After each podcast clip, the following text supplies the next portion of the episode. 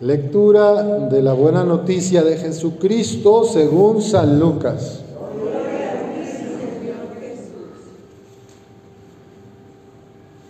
En aquellos días, María se encaminó presurosa a un pueblo de las montañas de Judea y entrando en la casa de Zacarías, saludó a Isabel. En cuanto ésta oyó el saludo de María, la criatura saltó en su seno. Entonces Isabel quedó llena del Espíritu Santo y levantando la voz exclamó, Bendita tú entre las mujeres y bendito el fruto de tu vientre. ¿Quién soy yo para que la madre de mi Señor venga a verme? Apenas llegó tu saludo a mis oídos, el niño saltó de gozo en mi seno. Dichosa tú que has creído, porque se cumplirá cuanto te fue anunciado de parte del Señor. Entonces dijo María, mi alma glorifica al Señor y mi espíritu se llena de júbilo en Dios mi Salvador, porque puso sus ojos en la humildad de su esclava. Palabra del Señor.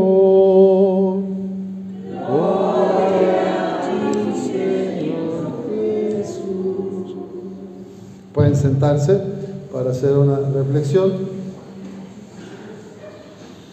En este tercer domingo de Adviento tenemos esta muy feliz coincidencia que es la fiesta también, solemnidad de Nuestra Señora de Guadalupe, emperatriz de América, reina de México, auxilio y defensa de los cristianos, que en 1531 se le aparece a un indito. ¿A quién?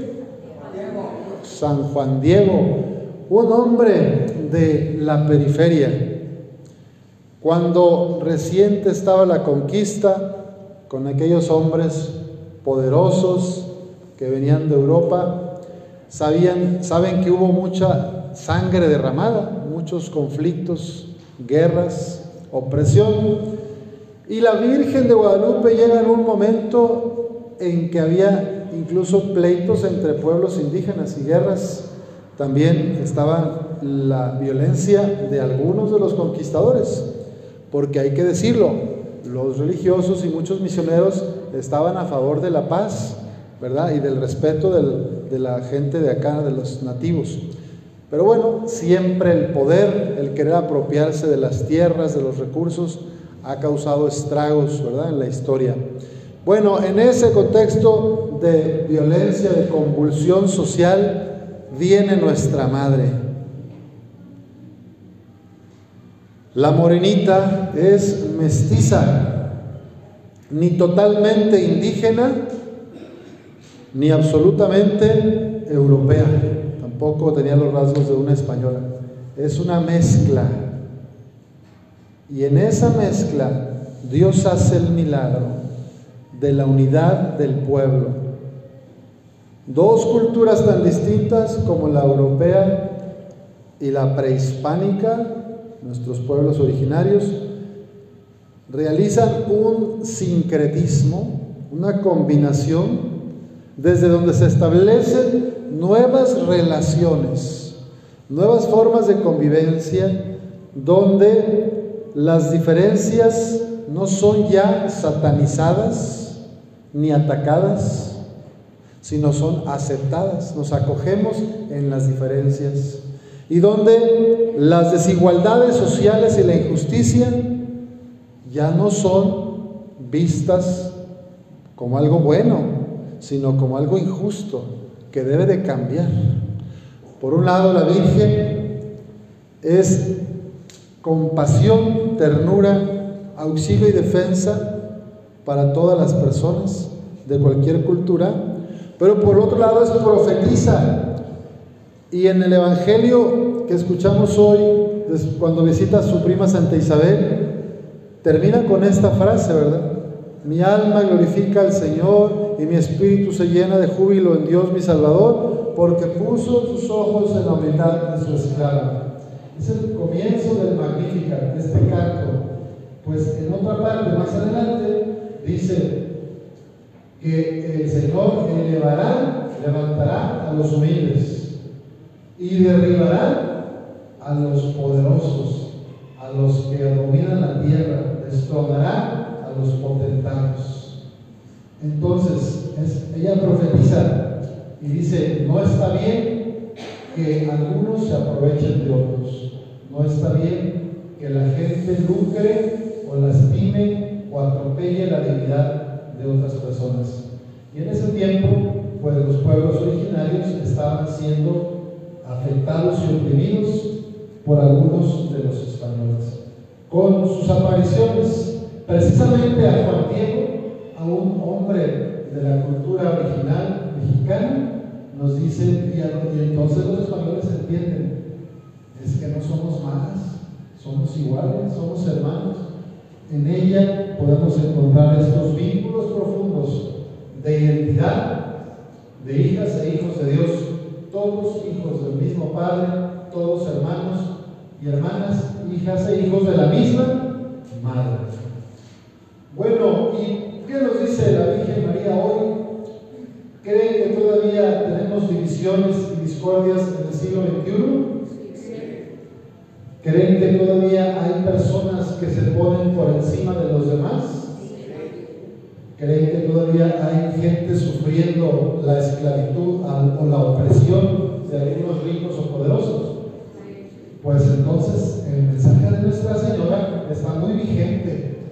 Es muy necesario que ella que es compasión, ternura, vaya tomando nuestro corazón, vaya tocando y transformando los corazones de los que lastiman. Y también que haga sentir a los que se sienten menos, como San Diego mismo dijo en alguna de las apariciones, yo soy un niño, yo soy pobre, yo soy escalería de tabla, a mí no me van a hacer caso, yo soy el último, Señora, dile a otra persona estudiada que vaya a dar ese mensaje, yo, a mí no me van a veces tenemos también como un trauma, ¿verdad? Un complejo que algunos han nombrado del malinchismo, ¿verdad? Como creer que todo lo de afuera es mejor. Sentir que yo, porque nosotros no somos capaces, no podemos hacer las cosas. Y así hay mucha gente que se siente menos que los demás, que tiene su autoestima lesionada, porque se siente no merecida, porque no merece tener alegría, que no merece tener amor. Bueno, cuidado con eso, porque eso es de mal espíritu. Nuestra Señora nos dice, hija mía, hijo mío, no estoy aquí que soy tu madre. Tú eres digna, tú eres digno, mereces ser feliz, vivir feliz hasta que el Señor te llame y después será feliz en el cielo. No es voluntad de Dios que las personas sigan sufriendo todo el tiempo. Algunas veces sufriremos, sí, porque todos tenemos alguna enfermedad o algún ser querido se nos muere. Pero el plan de Dios es que las hijas y los hijos de Dios se alegren, vivan normalmente consolación espiritual. San Pablo, precisamente en la lectura que escuchamos, nos dice, hermanas mías y hermanos, alégrense siempre en el Señor. Se los repito, alégrense, que la benevolencia de ustedes sea conocida por todos. El Señor está cerca. No se inquieten por nada, más bien presenten en toda ocasión sus peticiones a Dios en la oración y la súplica, llenos de gratitud. Y que la paz de Dios, que sobrepasa toda inteligencia, custodie sus corazones y sus pensamientos en Cristo Jesús. Pidámosle a Nuestra Señora Guadalupe ser tan dóciles como ella, dispuestas y dispuestos a abrir el corazón a hacer la voluntad de Dios. Porque así, desde el humilde servicio, como ella lo prestó a su prima Santa Isabel, es como nos vamos a ir santificando, sirviendo en la vida cotidiana, en las pequeñas obligaciones o deberes que cada uno tiene en cada momento su familia. Así es como el Señor nos va transformando y así es como vamos haciendo presente el reino de Dios ya desde este mundo, ya desde esta tierra. Quisiera terminar haciendo el canto que hace poco también cantamos por la fiesta de Cristo Rey, donde también habla de su madre, Nuestra Señora, la Virgen María de Guadalupe. Vamos a cantar juntos.